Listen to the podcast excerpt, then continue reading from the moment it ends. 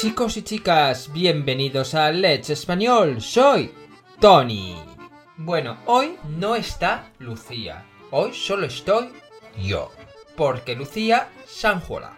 Sanjuo es mm, una cosa que muchísima gente me dice que cómo se puede traducir o cómo es eso en español, como feng shui, etcétera, etcétera, etcétera. Bueno, yo nunca lo traduzco, siempre digo Sanjuo y Feng Shui. No se puede traducir literalmente. Esto tiene una cultura china detrás, por lo tanto no lo puedes traducir. Por ejemplo, vosotros me decís el calor de dentro. Eh, os puedo decir que varias cosas, pero seguramente puede que no lo acierte. ¿Cómo podéis explicarlo? Bueno, pues podéis decir que en la medicina china todo tiene un equilibrio.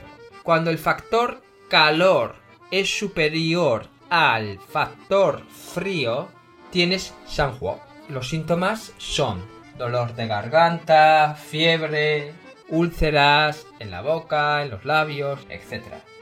Cuando el factor frío es mayor que el factor calor, es cuando vienen los famosos resfriados.